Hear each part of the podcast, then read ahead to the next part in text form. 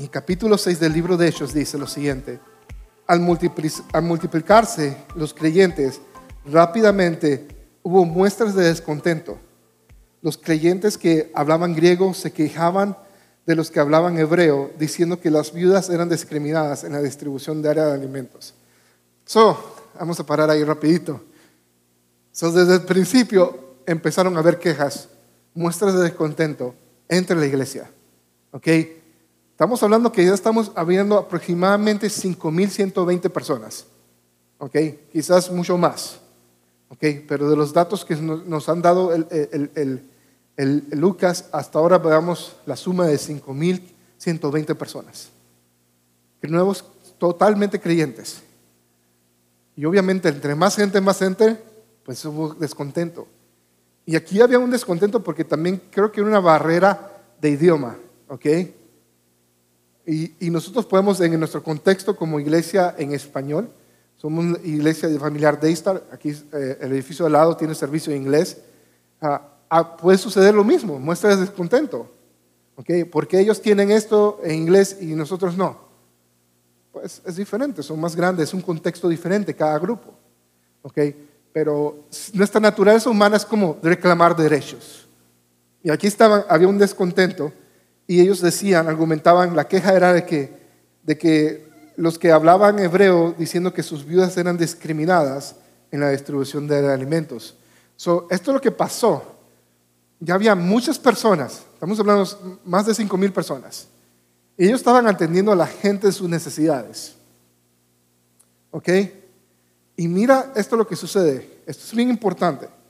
Dice, de manera, verso 2, los doce convocaron a todos los creyentes a una reunión y dijeron, nosotros los apóstoles deberíamos ocupar nuestro tiempo en enseñar la palabra de Dios y no en dirigir la distribución de alimentos. Por lo tanto, escojan siete hombres que sean muy respetados y que estén llenos del Espíritu Santo y sabiduría, y a ellos les daremos esta responsabilidad. una cosa aquí muy importante. Ah, los apóstoles dejan claro. Su rol como, como encargados, como apóstoles, como lo quieras decir, el, rol de ellos era orar y, predicar. ¿Ok? El rol de ellos no era darle alimento a la gente, hacer labor social. Ese no, es el rol de ellos. ¿ok? Lo estaban haciendo porque podían hacerlo. ¿Sí me explico? Pero no era algo como estaban obligados a hacerlo. So, lo que ellos hacen ahora es que dicen, vamos a, escoger gente que sea llena del Espíritu Santo y tenga sabiduría. ¿Ok? gente que tenga, sea llena del Espíritu Santo y tenga sabiduría para que se encargue la distribución de estos alimentos. ¿Ok? lo primero que te quiero dejar aquí, no nos desenfoquemos. Nuestro primer rol es realmente la oración y es nuestro primer rol es predicar el Evangelio. Ese es nuestro rol fundamental. ¿Ok? Si podemos hacer otras cosas porque tenemos la capacidad, lo podemos hacer. Pero no es responsabilidad de la iglesia de tener despensas para la gente. No es la obligación. Si tenemos la capacidad para hacerlo, lo podemos hacer. Ahora, pero entiende bien esto, ¿ok? Porque tú puedes decir, ah, pero ellos lo estaban haciendo. Claro, sí lo estaban haciendo. Pero vuelvo a lo que dije hace unos mensajes atrás. E, esto es lo que sucedía. Dice, la, dice ellos de que ellos vendían todo lo que tenían y lo daban a los apóstoles. Eran, eran gente extravagante en el dar. Hoy día, a mí me encantaría poder tener un granero aquí y poder ayudar a distribuir alimentos a la gente. Pero no es posible de que no estamos dando. No estamos dando. Mi esposa y yo Ah, desde que llegamos a esta iglesia somos una gente que da. Y hemos dado, hemos hasta regalado un carro y, hemos hecho esas cosas. Creemos en el dar. ¿Okay? Semanalmente, hace unos meses que, que, pregunté, porque yo no tengo esos datos, pregunté cómo está en nuestro, en nuestro dar. Y para ese entonces eran a menos 400 dólares semanales. ¿Sabes que eso es triste? Porque el salario, digamos que el peor salario que tú puedas tener es 20 mil dólares al año. ¿Cuál sería? Los divides en 52. Eso es por, son 52 semanas al año. Y ahí tú calculas más o menos cuánto puedes dar. Y si alguien lo puede calcular por mí, en este momento sería bueno. Pero, pero ¿entiendes eso? Esa cantidad 480 a la semana, son, son 42 a las 20 eh, mil entre 52, 25 mil entre 52, ok, eh, 400, el 10% de 480 son 48 dólares, ok. So, digamos que, que todos aquí, los que tenemos la capacidad de dar, que tenemos un trabajo, ok, ganamos 25 mil dólares al año, que es lo mínimo, nadie realmente está ganando eso, a menos que seas estudiante universitario, ah, ah, porque ese es el salario que le dan, ¿no? Uh, so digamos que todos tenemos un salario de, restaurante, que es ese salario de 25 mil dólares eh, part-time. so, digamos que, ¿cuánto sería, Nancy, 30 personas que den 48 dólares? So, 30 personas, 20 personas, 960 eh, por semana. 10 personas a 48 dólares, 48, 480. Ok, so, nuestro promedio de asistencia actualmente es 30 y tanto de personas. Ok, so, fíjate bien esto, porque te voy a poner claro el cómo es el dar aquí en nuestra iglesia. Si tú ganas mínimo 20 mil dólares al año, 25 mil dólares. Estamos hablando de, de 480 dólares por semana. Son el diezmo de eso, el mínimo, el diezmo sería 48 dólares. ¿Sabes cuánto se está dando ahorita ah, semanalmente en Daystar español? 400 dólares. Y sabes, de esos 400 dólares, dos familias dan aproximadamente 50%. quedan 200 dólares, ¿ok? Que está distribuido entre, entre pocas personas. Lo que a mí me indica es que no damos, no creemos en el dar.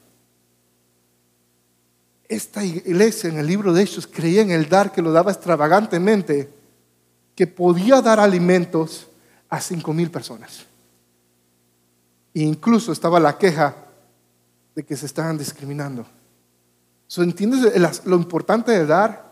Si tú dices, ojalá que la iglesia hiciera esto, hiciera esto, primero pregúntate cómo estás dando tú en la iglesia. Porque lo que limita la capacidad de la iglesia para dar no es que Dios no, sea el dueño de oro y la plata, es que no tenemos un corazón de agradecimiento en el dar. ¿Sí me explico? Y por eso es importante, porque si tuviéramos esa unidad y empezaremos a dar, podríamos hacer muchas más cosas en la comunidad. Hace unos meses estuvo, eh, no sé si era las inundaciones que tuvimos, hubieron varias comunidades donde muchos hispanos fueron afectados por las inundaciones y muchas trailas y muchas casas fueron inundadas aquí en Norport. ¿Qué pudimos hacer como iglesia nosotros? Nada. Financieramente, nada. No es porque no queramos, es porque no, está, no creemos en el dar. Y la iglesia del libro de Hechos tenía, aparte de que estaban llenos del Espíritu Santo, porque oraban juntos, entendían de que todo lo que tenían lo pueden usar para Dios. Y no se quedaban vacíos sin nada. Eso, sí me explico, es lo importante. Yo no te estoy diciendo, yo no te estoy hablando de diezmo y eso, te estoy hablando simplemente de dar extravagantemente de acuerdo a la Biblia. Y, nos incomoda hablar de esas cosas. ¿Ok? Porque sí, sí es incómodo. Nadie quiere hablar de dinero. Pero yo te estoy mostrando lo que esta iglesia hacía porque la gente daba. Y te estoy diciendo por qué no hacemos esas cosas. Es porque no damos. Es lo, único que, te estoy diciendo y así es de claro.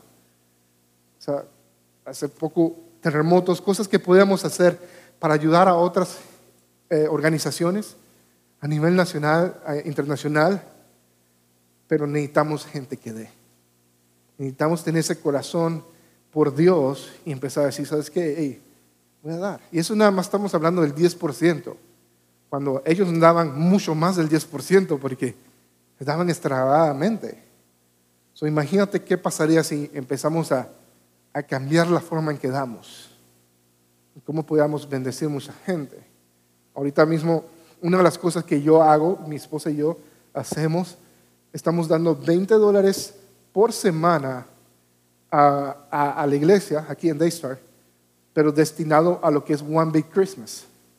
Y One Big Christmas es una gran Navidad, es un evento que hacemos todos los años donde regalamos juguetes de Navidad a familias.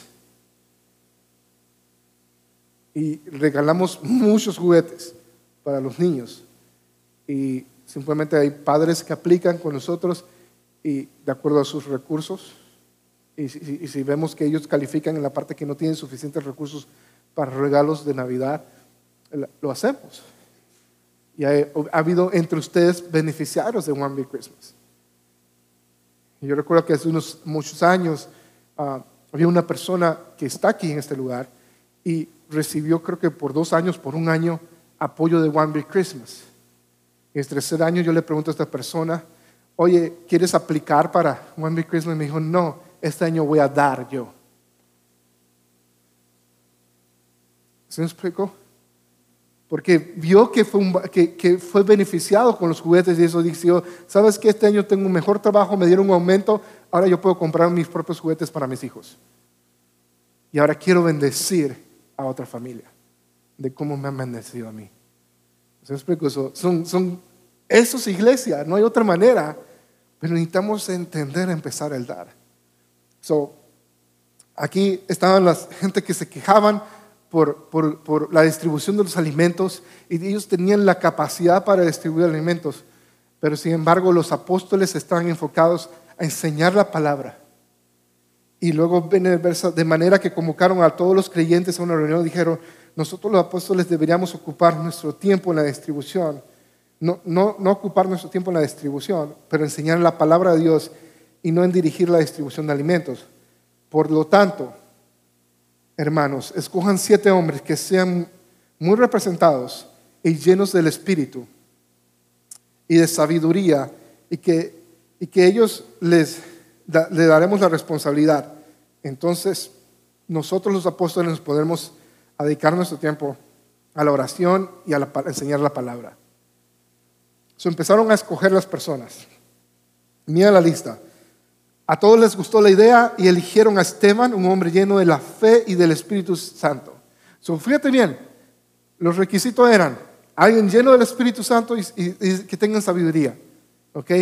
So, de Esteban se dice de que era un hombre lleno de fe y del Espíritu Santo. A Felipe, a Procorro, a Nicanor, a Timón Parmenas y a Nicolás de Antioquía. si quieres nombres para tus hijos en el futuro, ahí están nombres que te prometo que no le van a hacer bully para nada. So, Nicolás de Antioquía, a quien anteriormente se había convertido a la fe judía. Esos siete hombres fueron presentados ante los apóstoles quienes oraron por ellos y impusieron manos. Okay? So, ¿Dónde está eso de que, que la gente pone mano y ora por uno? En la Biblia. Los apóstoles impusieron mano y oraron por ellos. ¿Ok? Así que el mensaje de Dios siguió extendiéndose y el número de creyentes aumentó en gran manera en Jerusalén. Y muchos de los sacerdotes judíos también se convirtieron. So, fíjate bien esto. Nada más por el hecho, porque eligieron estas siete personas para encargarse de eso, dice que entonces aumentó el número de creyentes. Aumentó. Y dice, incluso sacerdotes judíos se convirtieron. A mí me llamó mucho la atención esa frase porque pensé que nunca la había leído, pero ahora que la, que la leí esta semana decía, man, qué padre, hasta muchos sacerdotes judíos se convirtieron. Y era, muy interesante ver eso, simplemente algo así. Ahora mira lo que sucede. So Esteban era hombre lleno de fe y del Espíritu Santo. ¿Ok? So mira lo que sucede. Dice, Esteban era un hombre lleno de la gracia y del poder de Dios y hacía señales y milagros asombrosos entre la gente. Ahora, aquí es donde está cambiando todo. Hasta el capítulo 5 hemos visto que los apóstoles son los que Dios está usando a hacer milagros. ¿Ok? Lucas no nos había dicho que las otras personas, quizás ya lo estaban haciendo los otros, pero no lo había dicho en lo que leemos. Pero aquí en el capítulo 6, Esteban no era un apóstol, no sabemos si caminó con Jesús, parece que no, ni siquiera los otros. Okay, lo único, y, la gente que caminó con Jesús se nos dice en capítulo 1 cuando escogen a Matías, okay, como un apóstol, porque buscaron gente, alguien específico que caminó con Jesús. Aquí no pidieron gente que caminó con Jesús. Aquí pidieron gente que sean llenos del Espíritu Santo y tengan sabiduría. Okay, Luego se describe que Esteban era un hombre lleno de fe y lleno del Espíritu Santo. Y ahora dicen que Esteban era también un hombre lleno de gracia y lleno del Espíritu Santo. ¿Ok? Y mira lo que entonces lo que se dice. Dice que a Dios era Esteban un hombre lleno de la gracia y del poder de Dios y hacía señales y milagros asombrosos entre la gente. Este es el asunto. Tú y yo no somos apóstoles, pero sí somos gente como Esteban. Que Dios puede usar para hacer milagros y señales. Pero tenemos que buscarlo junto en oración, como lo hicieron los apóstoles y los primeros cristianos. Dios te puede usar. Si tú crees en el Señor Jesús como Señor y Salvador de tu vida y te has arrepentido de tus pecados, puedes ser lleno del Espíritu Santo hoy. Y Dios te puede dar la gracia, te puede dar el poder para hacer milagros, con el propósito de que la gente cree en Él. Los milagros y las señales es para que la gente crea en Jesús. Jesús mismo lo dijo. tú puedes hacer eso. Entonces, de ahora en adelante vas a ver esto. El cristiano puede hacer señales y milagros y predicar el Evangelio. Antes del capítulo 6 eran los apóstoles. De ahora en adelante es el cristiano. El cristiano. Se está hablando acerca, si yo creo en Jesús como Señor y Salvador, tú calificas en ese lugar. Ahora mira lo que dice. Cierto día, unos hombres de la sinagoga de los esclavos liberados, así se llamaban, comenzaron a debatir con él. Eran judíos de Sirene, Alejandría, Sicilia y de la provincia de Asia. Ninguno de ellos podía hacerle frente a la sabiduría y el espíritu con que hablaba Esteban. So, so había en este grupo los esclavos liberados, era un grupo de personas, era vamos a decir, los pandilleros, ese es el nombre de su pandilla, y eran judíos que fueron a, desafiar a Esteban en cuanto, a, ya me imagino que a teología, a lo que ellos creían, y Esteban les hablaba de Jesús, y, y parecía que Esteban tenía tanta sabiduría que Dios le había dado en cómo hablar, que ellos se quedaban asombrados. O sea, fíjate bien, no les creyeron al Esteban, no aceptaban lo que, no aceptaron su enseñanza, pero sí se sentían como que no tenían argumento en contra de él. ¿Okay? Como decían, no, pues, pues tú crees eso, yo creo lo mío. Me imagino que así terminaban las conversaciones con Esteban. Y, y se enojaron mucho. Mira el verso 11 dice, entonces persuadiendo a unos hombres para que dijeran mentiras acerca de Esteban, ellos declararon, nosotros hemos oído blasfemar contra Moisés y hasta con Dios. ¿Te ha pasado eso? Que hay gente que ya sea que tú lo llames envidioso o lo que sea, al final lo que hacen esto, empiezan a hacer una mentira acerca de ti. Y toda la gente empieza a escuchar esa mentira. Y luego creen que tú eres ese tipo de persona. A Esteban le pasó eso por ser cristiano. A nosotros no ha pasado quizás por ser cristiano o por otras cosas. Pero a Esteban le pasó eso por amar a Dios. Y mira lo que sucede.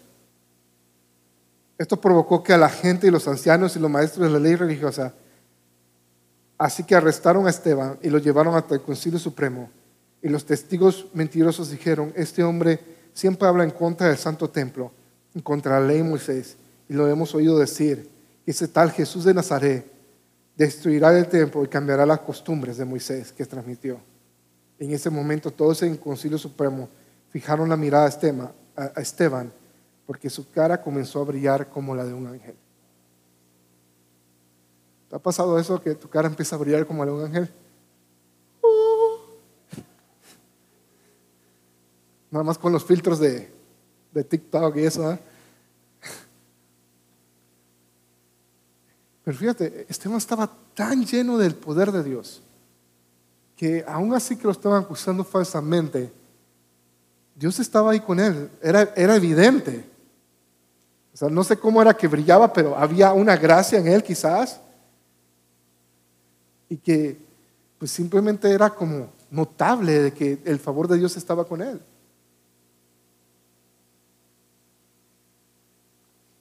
Y, lo que a mí me hace preguntar es, si yo voy, yo camino en la ciudad y, tengo esa gracia de Dios, así como Esteban, ¿no?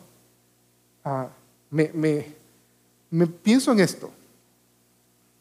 ¿Qué otra persona en la Biblia se menciona que su rostro brillaba? Moisés.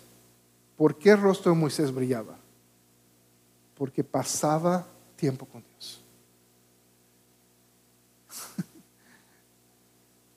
Lo único que me relaciona así como con Esteban es que podría, podríamos decir, quizás tiene que ver relación con lo que le pasó a Moisés. Era alguien que pasaba mucho tiempo con Dios.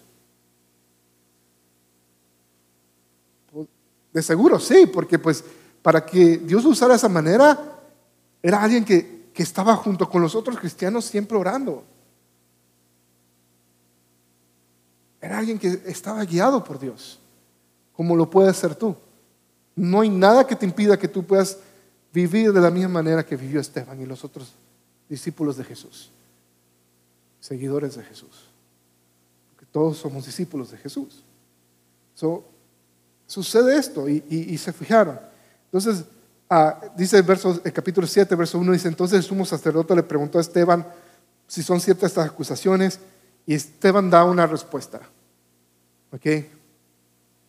Esteban empieza a ir a través de toda la historia del Antiguo Testamento, empieza a hablar de cómo el pueblo de Israel no le hizo caso a Dios en muchas ocasiones y, llega al punto donde, donde empieza a hablar sobre cómo, cómo Jesús vino y lo rechazaron a Jesús y no le hicieron caso.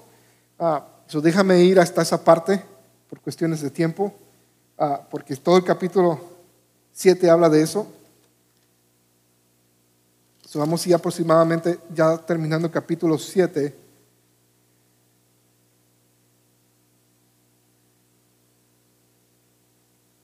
Vamos a ir al verso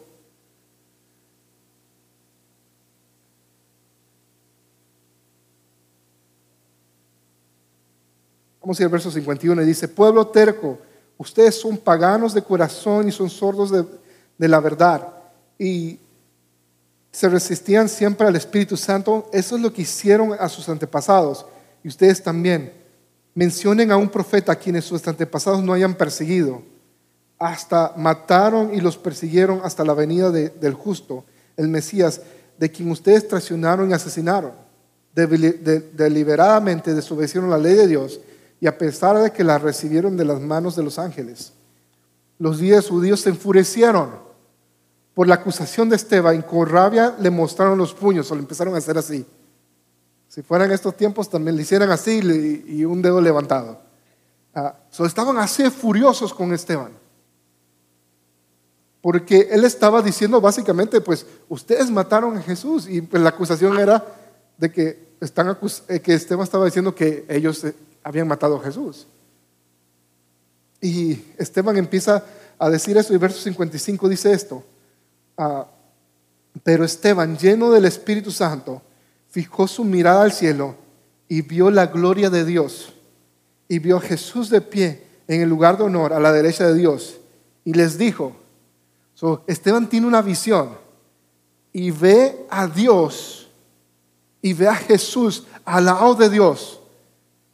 ¿Ok? En ese momento, él es el único que está viendo eso. Y, y queda sorprendido que dice, miren, Veo los cielos abiertos y al Hijo del Hombre en pie en el lugar de honor a la derecha de Dios. Y no, pues ya eso fue todo. Porque dice, entonces ellos se, se taparon los oídos con las manos y empezaron a gritar y, lanzaron, y se lanzaron sobre él. Y lo arrestaron fuera de la ciudad y comenzaron a apedrearlo. Sus acusadores se quitaron las túnicas y las pusieron a los pies de un joven llamado Saulo. Mientras lo apedreaban, yo no sé cómo él hizo para orar. Porque yo me, trato de imaginar esa escena. ¿Ok? Cuando estaba niño, jugábamos mucho en los árboles y hacíamos tonterías que hacen los niños. Yo vivía en Panamá, soy panameño, y recuerdo que en la casa de mi amigo Arturo, mi vecino, eh, siempre jugábamos debajo del árbol que está frente a su casa. Y en una ocasión se nos ocurrió subir una piedra grande al árbol. Y no me acuerdo por qué la teníamos ahí. Lo que sí me acuerdo es que yo estaba abajo y a alguien se le resbala la piedra y cae y me cae en la cabeza. Y yo ahí sangrando y llorando y me ponen café en la cabeza y desde ese día ya no quiero saber qué es el café. supuestamente era para parar la sangre. Pero, recuerdo, men, recuerdo el dolor, recuerdo eh, la sangre esa, recuerdo todo. Y, nada más me imagino este, porque una piedra grande duele, ¿ok? Pero varias piedras chiquitas, eso es peor. Porque las piedras chiquitas pues van con más velocidad y, pues eso, imagínate, él fue apedreado. Y mientras que lo apedreaban, Esteban oró, Señor Jesús, recibe mi espíritu. Cayó de rodillas gritando, Señor, no los culpes por este pecado. Dicho eso, murió.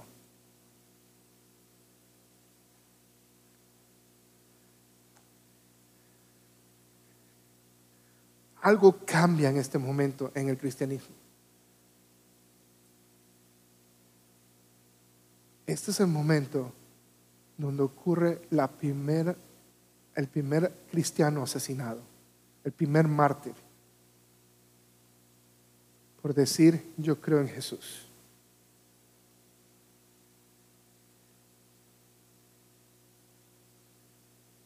Y la respuesta de ese mártir fue, Señor, perdónalos. ¿Puedes creer eso? Solo alguien que haya pasado tiempo con Dios puede llegar a decir lo mismo. ¿Sabes quién fue la primera persona que dijo eso? Jesús en la cruz. Señor, perdónalos porque no saben lo que hacen. Solo dentro de, la esfera del cristianismo genuino, real, puede haber esa cultura de que aun así que tú me haces daño, le voy a pedir a Dios que te bendiga.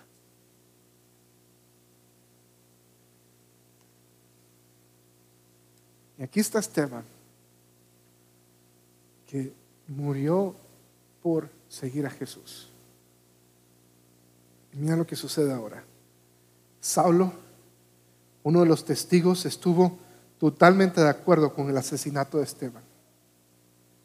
Ese día comenzó una gran ola de persecución y se extendió a toda la iglesia de Jerusalén. Y todos los creyentes, excepto los apóstoles, fueron dispersados por las regiones de Judea y Samaria. Con un profundo dolor, unos hombres consagrados enterraron a Esteban. Y Saulo iba por todas las partes, por todas partes, con la intención de acabar con la iglesia. Iba de casa en casa y sacaba arrastras, tanto hombres como mujeres, y los metía en la cárcel desde ese día la iglesia fue perseguida. Porque solo ese acto les dio valor y les dio permiso para decir, podemos apedrearlos. Antes se decía, capítulo 2, capítulo 4, esta gente era muy buena, muy amable, queremos, nos admiramos y eso, y ahora fueron perseguidos. cinco mil personas fueron perseguidos y fueron forzados a irse a salir de Jerusalén a Judea, e ir del norte del, del país al sur y en el medio que está Samaria. Y fueron dispersados. Entiende esto, hasta antes de este momento, nada más el cristianismo se estaba dando en ese lugar, en Jerusalén. Y porque estaban alcanzando mucha gente, hubo oposición. Pero ¿sabes qué es lo que logró la oposición? que ellos pudieran expander su alcance. La diferencia es que ellos estaban dispuestos a pagar ese precio. yo te pregunto hoy, ¿amas a Dios? ¿Estarías dispuesto a dar tu vida por Él de la misma manera que Esteban? Yo no estoy diciendo que hoy vayas y te que te dicen, no, pues tírenme piedras. No, no estoy diciendo esto. A lo que me refiero, ¿estarías dispuesto a dar tu vida? ¿Qué me refiero con esa frase? ¿Estarías dispuesto a vivir como Esteban? Un hombre que buscaba a Dios y que obedecía a Dios sin importar de lo que, lo que podía pasar. Esteban no amaneció ese día pensando, hoy me van a matar él despertó ese día haciendo lo que hacía para Dios como todos los días, aunque le molestaba a alguien, sin importar que le molestara eso a alguien. ¿Estarías tú dispuesto a vivir para Dios, aunque el vivir para Dios genere gente que te rechace? Aunque el vivir para Dios haga que gente se aleje de ti, familiares, amigos, se alejen de ti y no te hablen. ¿Estarías dispuesto de vivir para Dios a pesar que en el trabajo la gente te, te ponga, te hagan bully por ser, cristiano, por ser cristiano? ¿Estarías dispuesto a vivir para Dios que simplemente es lo más importante y lo buscas a Él, pero te aseguras de que todos sepan acerca de Él? A pesar de que te pongan el puño o el dedo. A pesar de que el vivir para Dios te lleva a vivir diferente y no ser como los demás. ¿Estarías dispuesto a vivir así como Esteban? Que cuando tú oras, la gente es sanada, como lo hacía Esteban. ¿Estarías dispuesto a vivir como Esteban, que podía ver el rostro de Dios y tener un encuentro con Dios que su rostro era iluminado, que tenía la gracia y la sabiduría de Dios y, especialmente esto, estaba lleno del Espíritu Santo.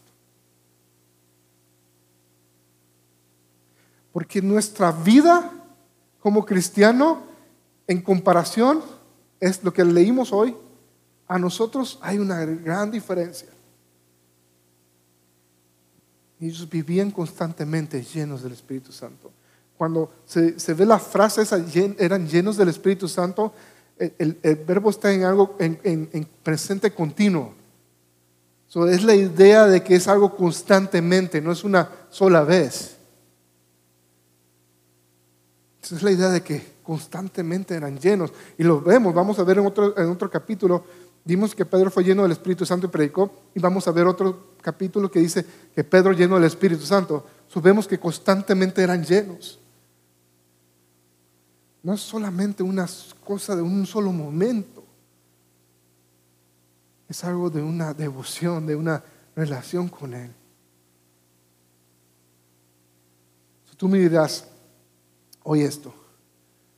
Ok, pastor, yo entiendo, escucho el mensaje, estoy de acuerdo con lo que dices o quizás desacuerdo, pero lo único que te puedo decir, pastor, es que la he regado.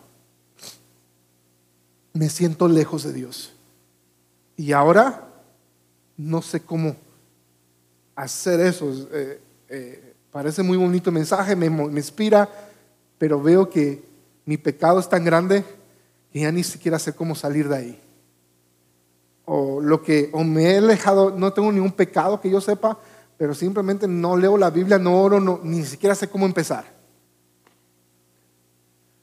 Te digo esto, si tu excusa es, o lo, que tú dices es, he pecado, me siento lejos de Dios, te pregunto esto, ¿cómo reaccionó Dios cuando la primera persona pecó? Piénsalo. Porque muchos de nosotros cuando pecamos o hemos pecado constantemente decimos, es que Dios no me quiere aceptar, Dios no me quiere cerca de Él. Porque Dios es fuego consumidor y dicen todas esas frases. Pero el primer pecado, el primer hombre que pecó, ¿qué hizo Dios? ¿Cómo respondió Dios a ese pecado? ¿Le envió una bola de fuego? Duque. Los que entendieron son de mi generación. ¿Le envió una bola de fuego? No. Dijo, ¿dónde estás? Y lo que te quiero decir esta mañana, cuando Dios, Adán y Eva pecaron, lo que Dios dijo, ¿dónde estás? Ahora, piensa en esto. Cuando una persona te dice, ¿dónde estás? ¿Qué significa que está haciendo esa persona? te está buscando. Cuando alguien pregunta dónde estás, es porque te está buscando, no es porque se está alejando de ti. quiero que entiendas esto. En el momento de tu pecado, la respuesta de Dios es, ¿dónde estás? Porque siempre te da la oportunidad de decir, aquí estoy Dios, perdóname, he pecado. Tienes esa oportunidad hoy. Y si tú eres la otra persona y dices, me, siento lejos de Él, Dios te dice lo mismo, ¿dónde estás? Simplemente vuelve, acércate a Él y disfruta de todo lo que Dios tiene para ti.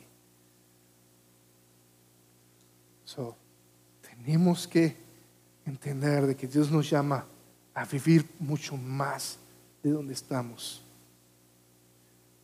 en cuanto a orar juntos, en cuanto a nosotros en lo privado buscar a Dios, en cuanto a nuestros pecados, Dios no te está alejando de ti, Dios te está buscando. Y no importa si es por años que estás en ese pecado. Dios todavía te dice, ¿dónde estás? Y lo único que tú tienes que es decir, lo siento Dios, aquí estoy. He pecado contra ti. Dice Pedro, dice esto, arrepiéntete, bautízate para que seas lleno del Espíritu Santo. Y es lo que Dios quiere hacer en nuestras vidas en este momento. Yo quiero darte unos minutos para que,